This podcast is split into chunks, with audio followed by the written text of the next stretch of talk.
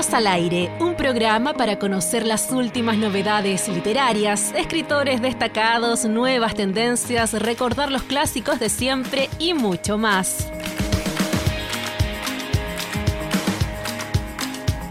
Con la participación de Amarilis Rojas, Felipe Cruz, Victoria Moya, Iris Quevedo y Eduardo Hunda.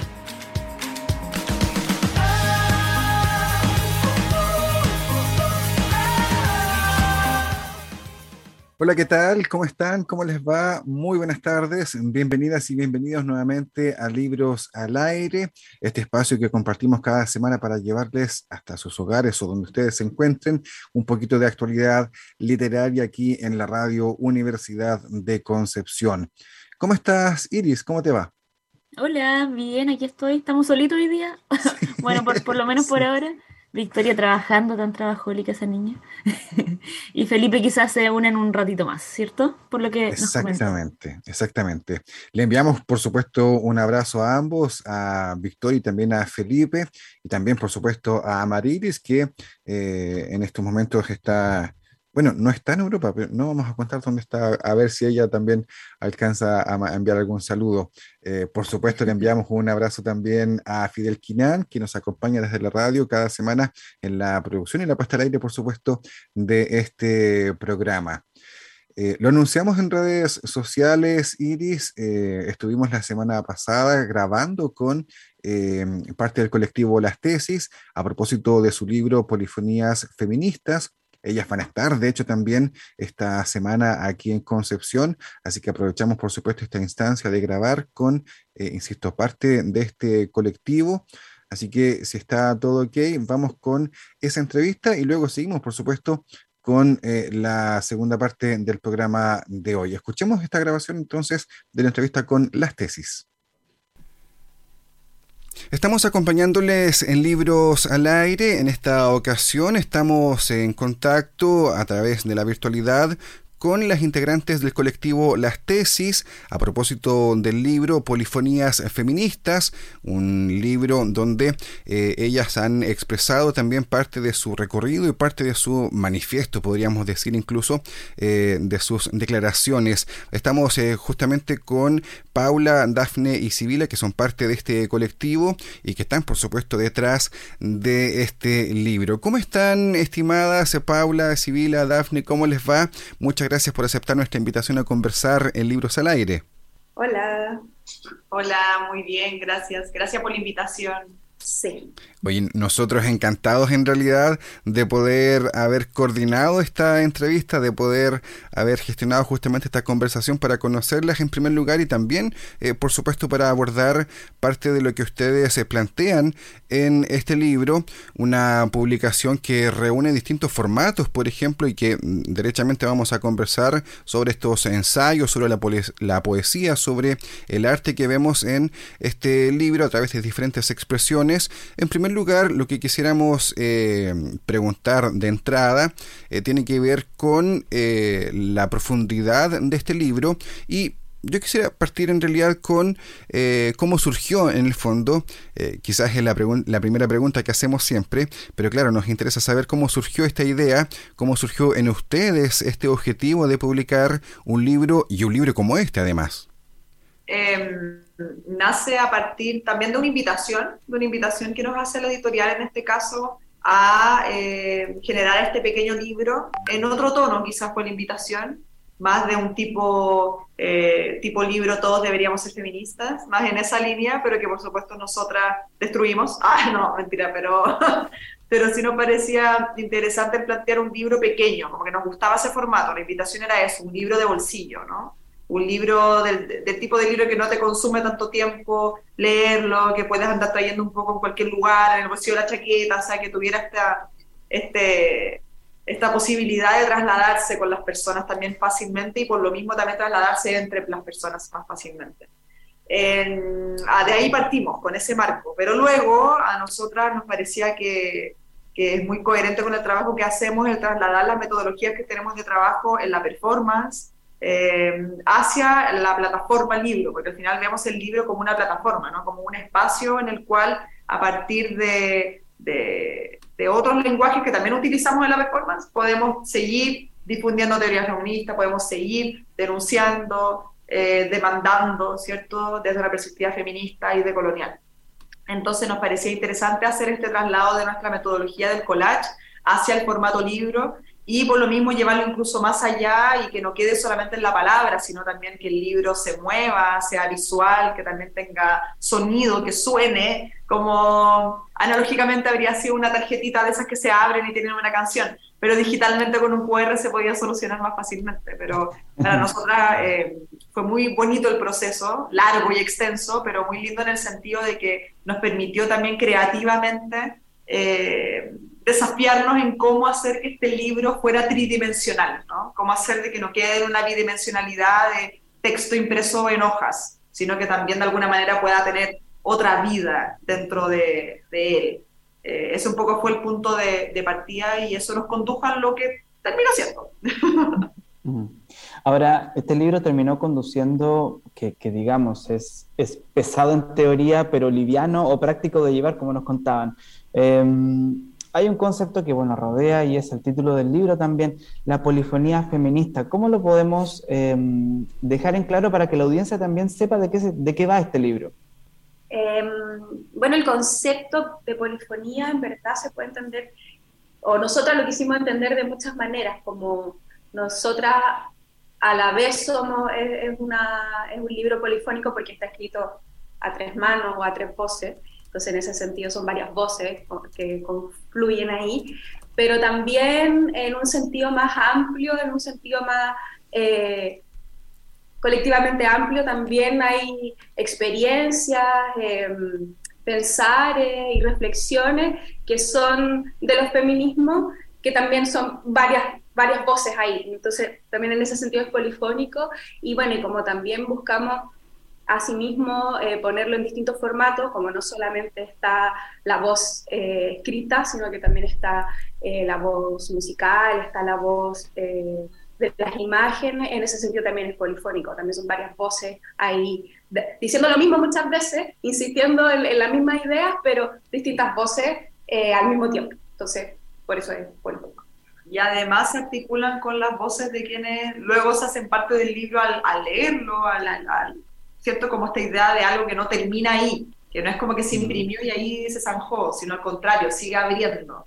Eso era lo que queríamos transmitir. Pero quisiera comentar que yo difiero con que sea pesado teóricamente. Yo creo que es más bien em, eh, que está construido a través de capas. Eso, mm. que en ese sentido sí puede haber una cierta densidad, pero quiero decirlo para que la gente que esté escuchando no se asuste y diga como, ah, un ladrillazo, porque no es así. es importante igual aclararlo, es verdad. y, y, en cuanto a, eso mismo, a la recepción del público, porque este libro ya fue lanzado en noviembre, tengo entendido, eh, ¿cómo fue los primeros acercamientos de, de, los primeros lectores y lectoras? a cualquiera, no sé. No sé Porque en el lanzamiento todavía no se leen los libros, pues entonces no, no saben. Pero, pero sí ha sido un libro bien curioso, parece, de, que ha despertado cierta, cierto interés por, por esta misma idea eh, multidimensional que, que, puede, que, logra tener finalmente. Y, hicimos el lanzamiento en Santiago y también en Valparaíso. Ahora el sábado tuvimos en Valparaíso. Eh, también tuvo una buena recepción. Eh, es, un libro pequeño, de no muy alto costo, entonces también ahí hay, hay una buena manera de, de poder adquirirlo también. Esperamos que sea una lectura obligatoria para todo el colegio de este país. Pero también, bueno, ahí lo que hemos tenido más es el feedback de las personas que han presentado el libro, porque esas personas se lo han leído y además han escrito en torno a ello, han generado reflexiones eh, bastante complejas, muchas de ellas, pero si hay un punto en, en común quizá es que lo que hemos visto es que interpela a las personas no solamente en un ámbito de las ideas, sino que interpela a las personas en un ámbito de las experiencias y de la historia eh, personales también, porque también tiene de eso el libro, ¿no? También aparece lo biográfico inevitablemente, porque creemos que el feminismo va de la mano también de la lucha feminista, entonces hemos visto cómo en general hay una aproximación bastante personal al libro, no, no, no queda como esta idea de, acá hay ideas y yo reflexiono, escribo mi paper sobre eso y, lo hablo, sino que hay una involucración mucho más íntima con ellos, al menos lo que hemos visto hasta ahora con, con las personas que lo han presentado. Y en ese mismo sentido, eh, eh, en ese aspecto eh, íntimo, quizás profundo y personal, ¿cómo fue armar todo este libro con estas diferentes miradas? Yo, yo, entiendo que por supuesto están, hay una idea en común que es la del colectivo de las tesis, pero también está este componente íntimo de cada una. ¿Cómo fue trabajar y cómo fue llevar también esa idea de trabajo luego a la editorial para eh, generar este libro que, insisto, para los que no lo han visto aún, eh, tiene distintos componentes, tiene distintas, eh, tiene una maquetación que es diferente a lo que vemos habitualmente en los libros que leemos, con viñetas, perdón, con collage, con poesía, con algunas páginas que tienen una mayor dimensión, podríamos decir, con estos códigos QR. ¿Cómo fue también ese trabajo con la editorial y cómo se sienten quizás con el libro ya publicado con este formato? lo mandamos no, eh, mandamos el borrador y fue como aprobado. ¿Te gustó?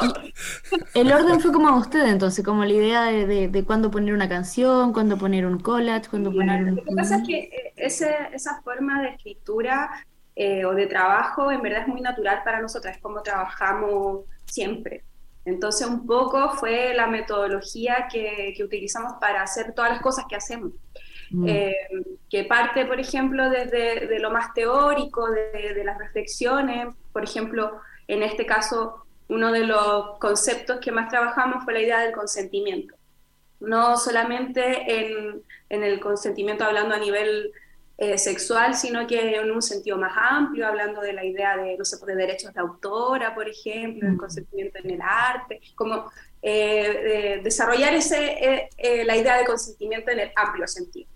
Entonces, eso podría ser como la parte más teórica que discutimos y ya luego cada quien eh, trabaja ese concepto un poco, propone eh, en el lenguaje que más, eh, más se le hace más fácil o que, o que maneja mejor o que más le conviene también a lo que se quiere decir. Entonces por ahí aparecen collage, por ahí aparecen textos, no sé, más poéticos, por ahí aparecen más ensayos. Y luego eso lo vamos, eh, cuando ya tenemos todo ese material generado, vamos viendo de qué manera em, dialogan con, con, qué cosa, vamos armando como este gran collage y que necesita em, estas reflexiones sobre el consentimiento para, para transmitirse de, mejor manera. Más, más, o menos así es la metodología. Entonces, eh, claro, es como trabajamos, en verdad, para, para hacer una performance es la misma, en, la misma línea, se desarrolla de la misma manera. Mm. Eh, y, también siguiendo esta idea del colectivo de, de no eh, centrarnos en, una, en un lenguaje, sino que más bien en muchos para que las personas puedan conectar con los lenguajes de manera distinta. O sea, a lo mejor yo eh, me, me, parece mucho más leer un ensayo, me parece mejor, como una mejor manera de, expresar una idea, lo entiendo mejor, o quizás con una metáfora, por ahí entiendo mejor el mm. tema, o quizás viéndolo en una imagen, o quizás escuchándolo en una canción. Entonces ahí, con, bajo esa premisa, es que desarrollamos esta idea de consentimiento, por ejemplo, en distintos formatos. Claro, y en el caso de las tipografías, que también son elegidas por nosotras, también hay una, una insistencia en también un poco jugar en cómo se ve también la palabra eh, en otros formatos, que tampoco es una cuestión muy inédita, o sea, muchos años, mucho tiempo también de mucho texto con, con juegos tipográficos. Eh, entonces también eso era bien importante que la, que, lo gráfico también expresara eh, las ideas también. Entonces también ahí hay una cosa poética, eh, hay muchos recursos ahí andando en ese, en ese librito. Y todo comunica algo. Exacto. Y, y que nos gusta insistir y reiterar, porque ahí a veces quedan las cosas, mm. quedan los mensajes. Estamos conversando en esta oportunidad con parte del colectivo Las Tesis a propósito de su libro Polifonías Feministas. Eh, estamos conversando sobre, eh, por supuesto, cómo eh, fue el proceso de generar este libro y también cómo ha sido el trabajo para ustedes. Hay un capítulo del libro donde señalan que se toparon con una suerte de apropiamiento de parte de su identidad en Internet principalmente, donde ustedes encontraron cuando quisieron en el fondo eh, poner a las tesis en internet con que ya habían registrado los dominios que podían asociarse justamente a este movimiento o a la performance del violador en tu camino. Eh, ahí de alguna manera eh, vemos de manera explícita en el libro cómo fue justamente este aprovechamiento, podríamos decir eh, claramente, de parte de algunas personas, hombres, además, eh, en cuanto a este dominio. ¿Cómo fue también para ustedes ese proceso de descubrir que justamente cuando ya ustedes quieren estar en Internet, ya había personas ocupando eh, estos dominios y vendiéndoselos además, lo que generó, me imagino, bastante, desde aquí uno, uno se imagina, bastante indignación y también por lo que se ve en, en este libro. ¿Cómo fue para ustedes eso? Muy indignante, muy... Eh, sí, es una, es una situación eh, en la que se evidencia esta necesidad por, por apropiarse de, lo ajeno de manera muy capitalista, muy patriarcal, eh, con un mal uso de, de las plataformas además, Em, en un momento en donde para nosotras el fin último del colectivo era incluso tener una página web, o sea, como que ni siquiera la tenemos todavía porque la estamos armando. Entonces, hay, hay, eso irrumpe en lo que nosotras íbamos trabajando de manera muy molesta, irrumpe. Em, y por eso mismo también fue mediático, lo cubrieron en prensa un poco, eh, nos cobraban, no sé, eran como casi 30 millones de pesos por, por el dominio web de lastesis.com, ponte tú. Entonces, al final, en el libro lo, abordamos con un poco de sarcasmo porque es muy absurdo también que haya pasado eso en un momento en donde todas estábamos en la calle eh, protestando el 29 de noviembre del 2019 muchas mujeres y disidencias estábamos en la calle en distintos lugares del mundo. Y mientras eso ocurría, habían cinco, cuatro hombres asquerosos eh, en Internet, en sus sillas hediondas, creando dominios de Internet con nuestro nombre. Eso es imperdonable. Y eso también lo denunciamos y lo fundamos en ese libro porque no puede volver a ocurrir a nadie. De bajo perfil o públicamente porque no corresponde, porque es antiético. Claro, es una analogía también cuando hablamos de, los derechos de autora, de cuántas obras de arte eh, en, la historia del arte han sido anónimas o han sido lamentablemente eh, eh, se le han asignado a, artistas hombres cuando en verdad eran mujeres o, personas de la disidencia las verdaderas autoras de esa obra. Entonces es un, ejemplo eh, desde nuestra experiencia, ¿verdad?, como de vivir esa situación. También en, ese mismo contexto, cuando llegamos, por ejemplo, a escribir la letra de la canción de Un velador en tu camino en los derechos de autor, justamente para proteger la obra de, que no la fueran a o sea, usar para comerciales y, venderla de esa manera, llegamos y en realidad la obra ya estaba inscrita eh, a nombre de un hombre eh, que que tuvimos que medio como que pelear de quién la había hecho, que evidentemente habíamos sido nosotras, pero ya había alguien, un hombre ya se había adelantado y ya tenía inscrito su nombre, entonces eh, es una serie de eventos desafortunados que demuestran un poco esta idea de del consentimiento, de que no te piden el consentimiento ni siquiera de tu propia obra.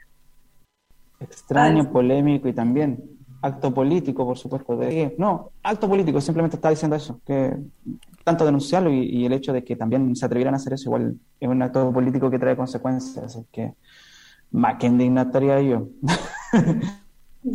pero, pero, oye, también hay, siguiendo en los capítulos del libro, hacen, hay un capítulo que se llama ¿Qué nos deben? que es súper ilustrativo, claro, concreto, ¿cierto?, sobre qué es lo que es el, feminismo, qué entienden ustedes también por, por feminismo y, todo lo que hay hacia detrás, históricamente hablando, y también hacia adelante, considerando que esta es una lucha. Em, hay una pregunta que, que, queda ahí, que se responde, y también me gustaría lanzarla al aire sobre el extractivismo colonial y el capitalismo neoliberal. ¿Cómo ha afectado directamente la colectividad feminista? No sé si Sibila, por ejemplo, podría responder ahí. En verdad, nos, a ver, más que hablar de una colectividad feminista, y para nosotros también siempre lo, lo, expresamos en, los escritos y en este libro también, los feminismos son diversos.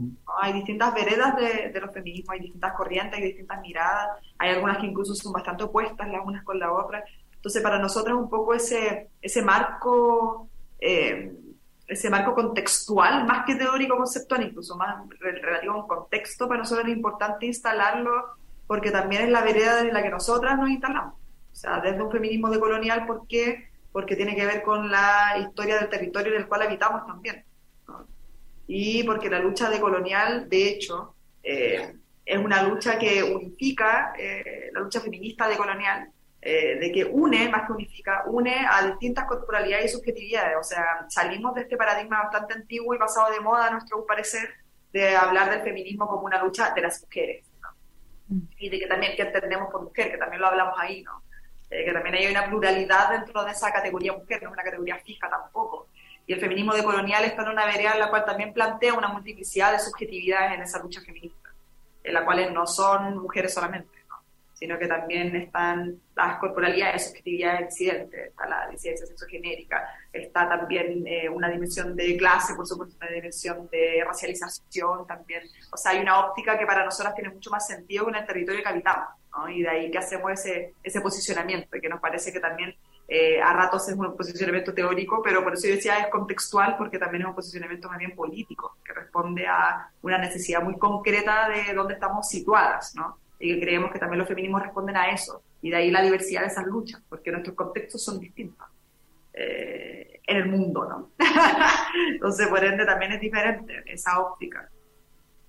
Exacto. ¿Y cómo consideran em, que está trabajando igual, ya que no, nos vamos aquí metiéndonos en la política, el tema del gobierno, el gobierno, este primer gobierno declarado como feminista, cómo consideran que, que va avanzando, qué significa esta declaración? Em, y qué se espera en estos cuatro años desde su colectivo. Para nosotros es complejo porque siempre lo hemos dicho, ¿no? Nosotros nos posicionamos en una vereda de lo político, que no es lo mismo que la política. ¿no? El, gobierno en este sentido está en la vereda de la política, está en la institucionalidad de la política, está en el lugar de quienes representan, a quienes debiesen ser representadas, representadas, representados. Nosotros estamos en la otra vereda, Estamos en la vereda de lo político, que es quien activa desde las bases, quien interpela también la política muchas veces, quien eh, interpela los dominios del poder, podríamos decir. No para reclamar un poder, sino más bien por eh, una urgencia, que muchas veces además en nuestro caso está ligada incluso a la supervivencia, sin ir más lejos. Entonces, igual para nosotros son esferas distintas que por supuesto no están separadas, porque en teoría la política tiene que escuchar lo político, ¿no? Tiene que escuchar también las demandas desde las bases pero claro, no es una esfera a la cual nosotras nos sintamos convocadas, entonces en ese sentido es como si se quieren llamar feministas, como bien, pero ¿cachai? No, no tenemos mucho pito que tocar nosotras. Ahora sí creemos que, eh, que cada persona siente un llamado, ¿cierto? Dentro de la lucha feminista y que hay personas que han sentido ese llamado en el ámbito de la política institucional y que también está bien que estén ahí, como que necesitamos que también hayan personas feministas poniendo demandas y denuncias feministas y temáticas feministas y necesidades y políticas públicas feministas sobre la mesa. O sea, es una necesidad, ¿no? Pasa que nosotros no nos sentimos convocadas ahí nomás, pero, pero hoy es necesario, sin duda, de que, de que haya esa presencia y ese activismo en las distintas, la mayor cantidad de esferas posibles. Sin embargo, la política en sí, que en este caso el gobierno está vinculado al Estado, ¿no? a una administración del Estado, el Estado tiene una estructura profundamente patriarcal y en nuestro caso también, lamentablemente, lo liberal y también colonial. Entonces ahí la, disputa es, de, es de largo, de largo aguante, porque esa cuestión es, muy complejo, ¿no? Estar disputando a un nivel estructural también. Entonces también es como que puede estar toda la intención de somos un gobierno feminista, pero la estructura te hizo una cosa. En las prácticas, claro. Claro, es bastante más complejo, pero no nos cabe duda de que, de que hay personas que están intentando mover ese cerco, pero de que la tienen peleada, la lucha. Es, complejo, es complejo justamente. Ahora, una cosa es el gobierno, como ustedes bien dicen, o el Estado también con su, con su representación a nivel territorial, eh, y otra cosa es lo social. Durante la revuelta o el estallido social vimos eh, muchas veces la frase en carteles, en paredes, eh, la revolución será feminista o no será. Una frase que por supuesto no nació este 2019, sino que nació también antes con otros movimientos feministas. ¿Cuál es la sensación que tienen hoy respecto a esa misma declaración, eh, considerando, por ejemplo, el programa constituyente actual eh, y la oportunidad perdida para muchos de haber aprobado una constitución que tenía por lo menos un carácter eh, que reconocía mucho más los feminismos que lo que tenemos actualmente? La pregunta de la depresión. La pregunta de la depresión. Sí. Siempre que nos preguntan esto, decimos lo mismo, estamos deprimidas. Como estamos deprimidas. ¿Qué más podemos hacer?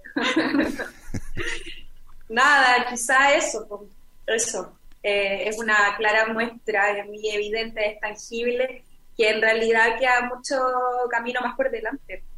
Em, no sé, por ejemplo, eh, la causa del aborto es una causa que el, colectivo se ha abanderado desde siempre y hemos hecho en ese en ese lugar eh, todo lo que hemos podido, todo que, con todas las herramientas que tenemos nosotras, como que son performance, canciones, convocar, eh, actividades, eh, afuera de, donde se estaba escribiendo la constitución para que se aprobara esta idea de los derechos sexuales y reproductivos como parte de la constitución, etc.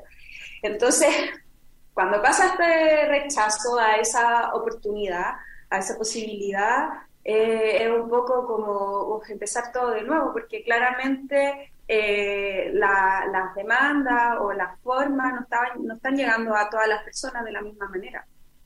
Eh, aunque eh, los derechos sexuales y reproductivos sí son un tema de salud público eh, para todas las personas. Entonces ahí hay un montón de cosas que yo creo que a todas las personas en sus distintas veredas, en sus distintas trincheras nos ha tocado como analizar y, agarrar fuerza y empezar todo de nuevo. aquí todavía estamos un poco en la depresión, como en la, caña de rechazo todavía. Entonces, estamos tratando de agarrar eh, fuerza eh, humanamente posible para empezar todo de nuevo y de qué otra manera también, de qué otra manera puede ser. Si ya no fue esta vía, ¿cuál sí? Quizás este libro igual fue, fue una forma de canalizar todas esas emociones, ¿no? El armado de este libro. Sí, también. Igual lo hicimos antes, de, lo terminamos antes del el rechazo. ¿Fue antes del rechazo? Sí, porque que mandas sin préstamo. lo terminamos de escribir antes. Con la esperanza todavía. ya chicas, y para ir cerrando, les queríamos preguntar que habíamos leído por ahí que iban a estar en Concepción. Queríamos saber que si, si hay una fecha que se puedan compartir ahí con nuestros y nuestras auditores. Por supuesto. Coordenadas. Esto es resistencia una reivindicación de un derecho colectivo, que es una performance que creamos hace un par de años, que es una performance colaborativa, o sea, se hace con al cual invitamos a mujeres y personas de las disidencias sexogenéricas a participar. El taller comenzará el miércoles 14, desde las 4 de la tarde hasta las 8, en el Colegio Metodista, en la calle Colo Colo 760. Luego se repite en el mismo lugar y el mismo horario el día jueves 15, o sea, la próxima semana es esto. Y el viernes 16 nos vemos desde las 5 de la tarde ya en el Teatro Bio Bio, para seguir con el taller y luego el mismo día en la noche en la explanada del Teatro Vía a las 21 horas se da la presentación abierta a público, gratuita, de Resistencia a la Reivindicación de un Derecho Colectivo. Así que les invitamos a inscribirse en el taller. Vamos a publicar hoy en nuestras redes sociales el formulario de inscripción. Eh, no se necesita ningún requisito más que poder asistir en estos horarios que acabamos de indicar y que van a estar indicados en el formulario también. A quienes puedan venir al taller que vengan y a quienes no puedan venir al taller que vengan a la función. Eso. Todo es gratuito, libre de costo, vamos que se puede. Súper, súper, qué bueno. Todas y todos invitados entonces, invitados, invitadas a participar de esta actividad con las tesis aquí en Concepción. Durante esta semana estarán aquí entonces eh, participando en la región del Biobío. Queremos agradecerle justamente eh, al colectivo Las Tesis por esta conversación, por esta entrevista, para conocer más de su trabajo, más de sus eh, declaraciones de principios, también a través de este libro Polifonías Feministas. Estimadas, un abrazo grande desde Concepción y nada, mucho éxito en todo lo que se viene. Muchas gracias. Gracias a ustedes, nos vemos. Nosotros vamos a la pausa musical y luego seguimos con más programa aquí en Libros al Aire.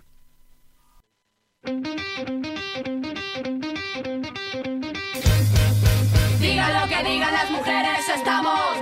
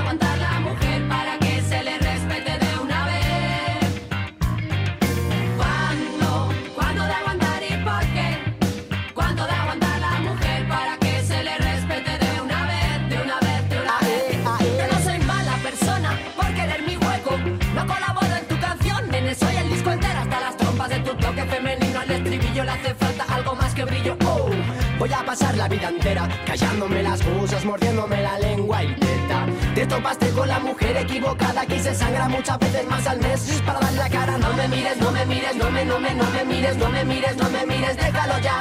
Que no me he puesto el maquillaje, que, que. Y parezco demasiado vulgar. Mira ahora, mira ahora, mira, mira, mira ahora, mira ahora, mira ahora, puedes mirar. Chao, por más que mires, no, no, no verás, no, un objeto sexual.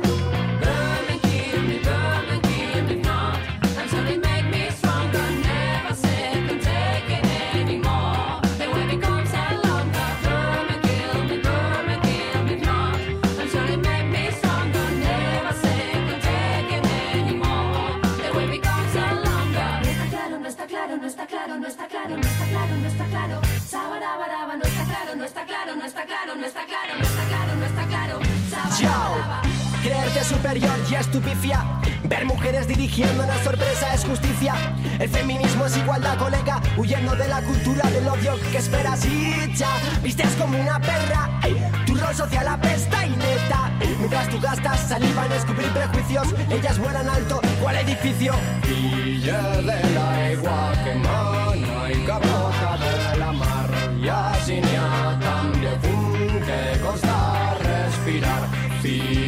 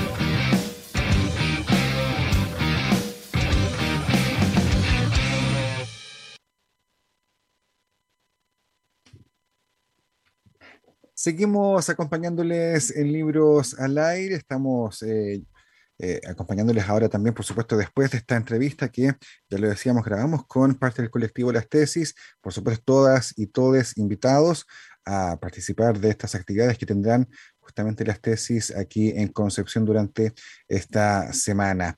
Queremos saludar a Felipe que se integra también al equipo, al programa a esta hora. Felipe, ¿cómo estás? ¿Cómo te va? Hola, hola. Em, ay, no sé cómo responder. Estoy, estoy, estoy en cuerpo presente, en voz sonante aquí en Libros al Aire. Día- Sintiendo el fin de año. Sí, resintiendo el fin de año, mi, mi- mi cabeza en particular lo sabe, pero, pero bien, creo que conten- contento, obviamente, de reencontrarnos y, y palabrear un poco en torno a la, a la palabra lechada, ¿no? Eso es lo más bonito de todo esto, justo a propósito de la entrevista que estábamos escuchando aquí recién junto a la, aparte de las tesis. Exactamente. Recomendado el libro, por supuesto, ya lo decíamos, eh, Polifonías Feministas, escrito por el colectivo Las Tesis y publicado por eh, Penguin Random House. Eh, Felipe, yo te veo con el diario en la mano. Eh, me imagino que eh, esto tiene relación con parte de lo, lo más vendido, lo más eh, leído o las recomendaciones también del, del Artes y Letras, o me equivoco. Sí, sí, justamente. Ah, mira, qué, qué buen observador eres. ah. Guiño, guiño, qué buen observador eres. Em, bueno, fíjense que la tercera, el libro de la tercera, eh, hay que darle el crédito, ¿no? Estuvieron publicando los mejores libros del 2022, hizo lo propio también el suplemento Arte y Letras de, mm, del, del diario El Mercurio, la revista de libros, esta sección que tiene el Mercurio también y que, bueno, lo otro que tiene el Mercurio ya no, no, no, creo que es la primera vez que me han escuchado promocionando tanto esto, pero obviamente está el, el ranking de libros, en eso estábamos, en eso estábamos, y claro, al, al antiguo aquí sintiendo la hoja y el papel y todo lo demás. Eso. Yo no Sí. puedo darlo porque hay que suscribirse para el Mercurio, así que por favor deleítanos con la lista. No, Desde ahora a- son un medio enemigo, por favor, necesitamos una suscripción. búsquele, búsquele. Pero, pero sí. ¿Qué sabe de ah, mol están? A ver, voy a ir a saber de mol mientras. De, pero dele nomás, compártanos. Sí, sabiduría. bueno, podríamos hablar mucho en realidad, no, no quiero hacer como un- una síntesis de, de lo que estoy mirando para, para, para mostrar, pero sí recordar cosas que son esenciales, sobre todo para Chile. Siempre la narrativa es lo que más vende. Creo que la narrativa, por un lado, cuando hablamos de narrativa, hablamos de novela. Si, si tú te vas a Argentina, por ejemplo, ahí son como más de, de chiste corto, de, de cuentos, de microcuentos, de relatos más breves. Aquí la narrativa es lo que, lo que enciende al, al público principalmente, hablando masivamente. También está em, los ensayos, ensayos que tienen que ver con, con filosofía, con política también, y pequeñas revisiones en relación a, a vidas de autores, porque igual somos súper copuchetes, hay que decirlo, y en ese sentido también está entre los más vendidos, por supuesto. Me voy ahí como al, ladito justamente eh, y encontrar nombres que, por ejemplo, nosotros ya conocemos, ya vemos, por ejemplo, cabecita acá para mirar el ranking de libros, por ejemplo, ver que en la mm, posición 7 está la teoría de los archipiélagos de Alice Keller, que ya la conocimos, ya sabemos quién es y, y pudimos eh, vivir el, el torbellino de su presencia. Verla. Verla, Sí, verla en vivo y en directo. No, es un libro aparte que son siempre como un éxito de venta, así que era obvio que el- su novedad de este año iba, iba a arrasar, yo creo. Tiene una Ajá, fanaticada muy comprometida. Lo bueno, lo vimos también acá en Concepción. Justamente. Lo mismo pasa con Violeta de Isabel Allende, que está en la tercera posición del ranking de libros de los libros más vendidos. Se mantuvo súper bien ese libro todo el año, como que estuvo todo como, como bien ahí firme. Bueno, algo también pasa con la Isabel Allende, según yo, porque sus libros Es sí o sí van a ser como éxitos de venta cuando son novedad. Claro, bueno, es que hay un público también eh, activo, presente Sí. y siempre la novedad siempre va, va a ser ahí. Me encanta ¿quién eso, en la posición 1? A ver, ¿quién? No, no sé. A ver. ¿Y Monos piluchos. ¡Oh! Monos piluchos No estoy de, crazy. De, claro, Fernando Castillo. Aquí aparece con nombre, pero ahí lo pueden buscar como No, no estoy crazy. Buenos Piluchos también que ha dado harto que hablar sobre esta, mm, Mm. esta historia eh, sincera, pero ficcional también al mismo tiempo, muy cómica por lo demás de... Es una novela. Es una novela, sí, es ficción. Me encanta. Eh, eh, es ficción eh, basada en hechos reales, con las comillas más grandes, por supuesto, ahí, pero que, que habla del, del autodescubrimiento, del conocerse y también de como de pegarse la escurrilla, así como muy, muy, muy, eh, hablándolo así muy para que se pueda entender, de cómo... Muy, muy en línea también con el personaje, no estoy crazy, con el podcast, con- claro. Con, Huevona con que todo, Gracie. con todo lo que hay ahí. Ah, qué bueno que Gracie el podcast que tiene con otro. Claro, claro. Pero él es no estoy crazy.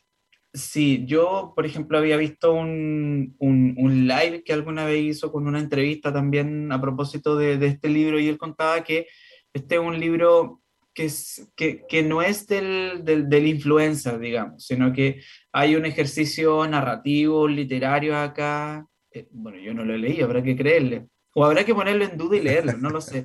Habrá que Pero leerlo. por lo menos, pero por lo menos está desde su visión el tema de que no es un libro del influencer dándole consejos a la gente, menos desde la moral y desde, la, desde el pedestal, sino que estas cosas pasan, al personaje le pasó, puede que a mí me haya pasado y nos reímos todos juntos en el fondo. Creo que por ahí va el tema de, mm, de la novela. Fuego y Sangre, por ejemplo, de George R.R. R. Martin, cuarta posición en este ranking de libros. Ah, es que ahí tiene todo que ver con, con la serie, pues, por supuesto. Con Tipo, la Pasa lo mismo en la posición 10, eso sí, Cuentos de Hadas de Stephen King, un clasicazo también que, que sigue ahí dando vuelta. Y el que he dejado para el final, para que nos lleve al, al enganche, ya saben para dónde voy, Hombres que llegan a un pueblo de Hernán Rivera Letelier, quinta posición. Buenísimo. Mira. Buenísimo, buenísimo. Tengo que leerme ese libro igual. Hace rato no me leo a Arnon Reyes Letelier, así que quiero reencontrarme con su literatura y escritura, que me gustaba harto cuando era Es, más joven. es buen momento para leerlo, po. Además, este es Sí, su sí. último libro, Felipe, además, po. Sí, sí, bueno, en Sí. su más reciente publicación, y él viene, bueno, dentro de una gira, podemos entenderlo. Sí. Es como extraño decir que los escritores tengan giras literarias, pero en ese está, po. y en una de esas visitas va a tener una escala aquí en, en Bio Bio, en la Universidad de Concepción, en, bueno, en la, en la gran Feria Literaria Internacional del Libro del Bio Bio que se va a celebrar aquí en, en enero próximo. Exactamente. Es un-. Sí, y y yo creo que es la oportunidad de conocerlo porque eh, Rivera Letelier eh, ha estado bien enfermo. eh, tuvo además algunos episodios bien críticos en, en, en- en Cuba también hace un par de años solamente. Entonces yo eh, no creo que vuelva a hacer otra gira, menos como la que está haciendo ahora, eh, por todo el país y tampoco sé si vuelva a venir tan al sur desde allá al norte. Eh, así que claro, va a ser una oportunidad muy, pero muy grande en el fondo para conocerlo, para traer el libro, que lo firme también Hernán en esta Feria Internacional del Libro de Biobío, que para que ustedes lo sepan es del 13 al 22 de enero de, por supuesto, del próximo año, en enero del próximo año, en un par de semanas más, eso sí. Ujú. Queda menos, queda menos. Queda menos, queda Sí. menos, sí. Bueno, eh, Hernán Rivera Letelier igual encabezó, sigamos, sigamos con este, es que de verdad es una gira, es una gira. Encabezó la feria del libro en La Serena, que también ya está llegando a sus últimos cartuchos ya durante esta semana. Entonces, eh, qué buena, qué buena. me gusta, me gusta, me gusta mucho. Y, y, y- em, cabe la pregunta de rigor, pues de todo lo que hemos leído durante este año, ¿qué, qué ha sido lo que más les ha quedado a ustedes patente, que también sirve de recomendación? Seguramente un libro, normalmente lo pienso así, claro, un libro que leíste en 2022, que podría haber sido publicado en esta fecha, o que se publicó mucho antes, pero lo retomaste y te hizo un, un clic ahí en, en alguna parte de tu cuerpo pero que haya pasado en 2022. Ahí dejo la pregunta abierta. ¿Cómo lo ven? No sé, ¿quién responde primero, Eduardo? Yo tengo dos, dos libros que, que leí este año y que eh, No son los mejores que he leído, eh, por supuesto, pero sí creo que vale la pena mencionarlos. Eh, uno es, ambos creo que son de la pollera. Eh, estoy pensando por un lado en el libro Náuseas de... se me fue el nombre del autor, pero es una crónica en el fondo que el escritor hace en esta zona de, de sacrificio en la quinta región, donde hubo también casos de gente que, de estas escuelas cerradas ahí en... ¡Ah! Dios mío, se me fue el nombre. eh, ¿Qué te pasó? Esteban David. Contardo. Esteban Contardo. Bien, Iris, muchas Mm. gracias. E- Ese libro, eh, bueno, y la Está conversación bueno. además con, Sí. con Esteban en, en el programa fue, fue bien interesante porque el libro, claro, nos cuenta de manera vivencial en el fondo eh, la crónica de una zona de sacrificio. Esto es eh, ambien- ambientado, no ambientado, sino que es literalmente la crónica de lo que se vio ahí en, en Quintero, en Huasco, en Puchuncaví, eh, donde está esta zona de sacrificio, Quintero, Puchuncaví y Ventanas también. Eh, el libro es claro, es una crónica de lo que está pasando en nuestro país, de lo que sigue sucediendo. Hemos tenido otros episodios este año donde se han cerrado escuelas producto de la contaminación que emanan las empresas que están construidas en un cordón industrial, pero también cerca de la, de la población, obviamente. Eh, entonces, claro, eh, es un libro que en ese momento cuando lo leímos y cuando conversamos con el autor, con Esteban, eh, también nos hizo mucho sentido porque, insisto, él eh, fue a la zona donde se vivieron estas crisis, que se siguen viviendo, insisto. Eh, entonces, claro, fue bien interesante y bien potente esa conversación, además del libro, que, que es muy claro, es muy crudo además en su, en su narrativa. Y el otro que quería mencionar, el otro libro que eh, eh, hablando un poco por Victoria también y que lo ha sacado varias veces a colación, es el libro Islas de Calor de Malú Furche. Y que claro, a, la medida, a medida que nos acercamos al verano, por supuesto que cada vez nos vamos eh, acostumbrando eh, a tener cada vez, cada día más altas temperaturas. eh, lo sabrán, por supuesto, en Santiago y en otras zonas. Aquí en Concepción todavía hay un poco de brisa, entonces la temperatura no llega tan alto o no se siente tanto, pero cuando leímos ese libro, Islas de Calor, eh, la verdad es que eh, nos vimos en esa situación donde en el fondo toda la gente, producto de, esta, de este calentamiento global, literalmente empezó a vivir de noche, haciendo, haciendo todas sus actividades cotidianas de noche, porque de día no se podía, porque la gente literalmente moría de insolación y de, y de calor. Eh, creo que esos libros me, me gustaron, digamos, estuvieron, estuvieron bien buenas esas lecturas y esas entrevistas además. Mm. Iris, en tu caso.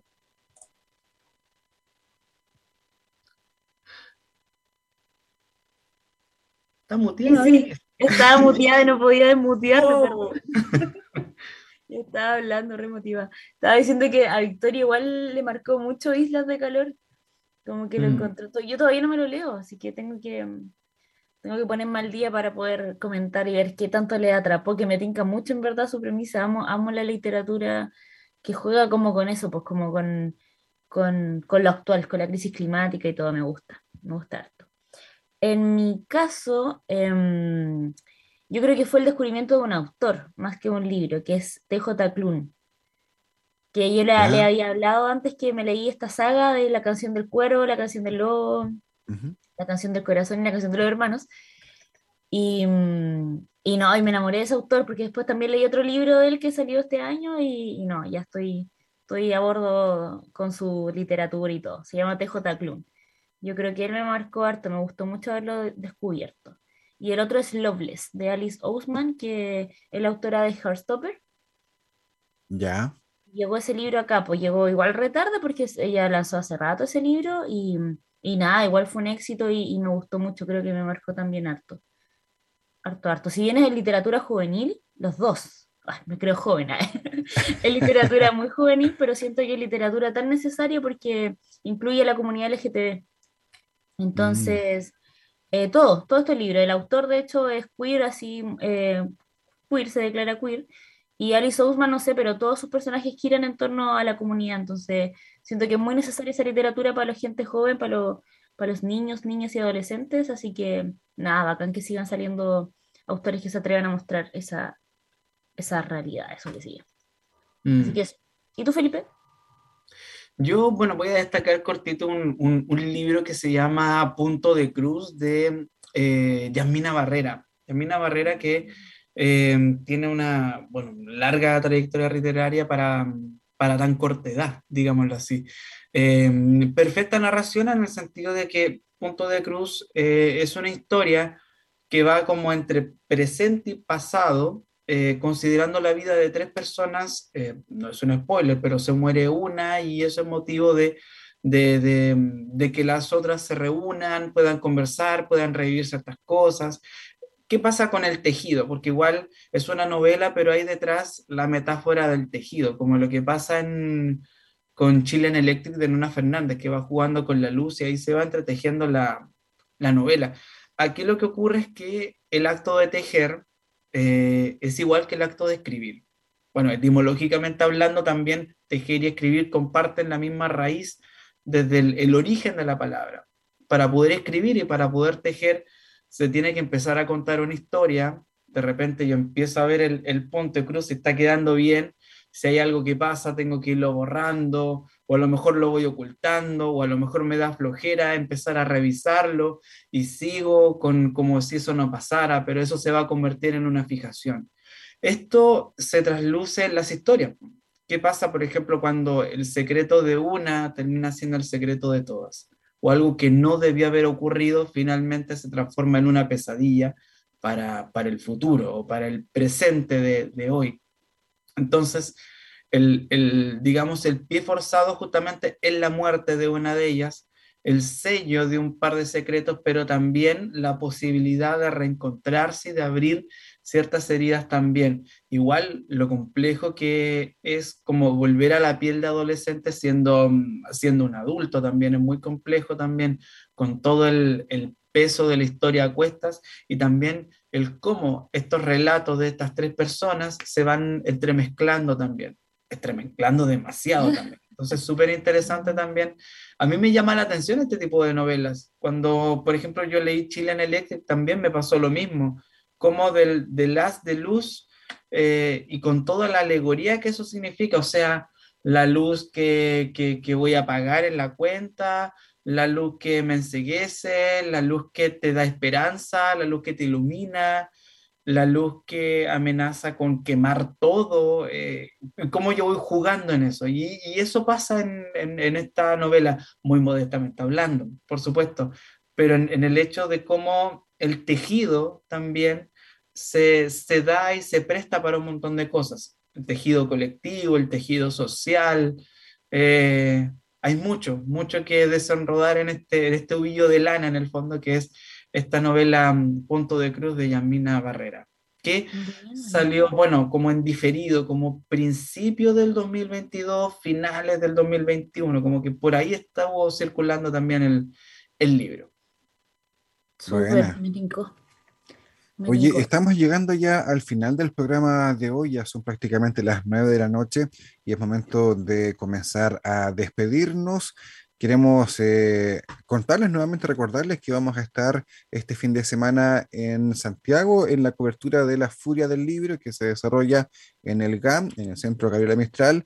Estaremos ahí por lo menos viernes y sábado, así que también les invitamos a que estén atentos, por supuesto, atentos y atentas a nuestras redes sociales. Vamos a estar publicando, seguramente transmitiendo, transmitiendo también a través de Instagram Live eh, conversaciones, entrevistas y detalles justamente de lo que ocurra en esta Furia del Libro en una suerte de apronte justamente para lo que será la Feria Internacional del Libro del Bio Bio aquí en la Universidad de Concepción.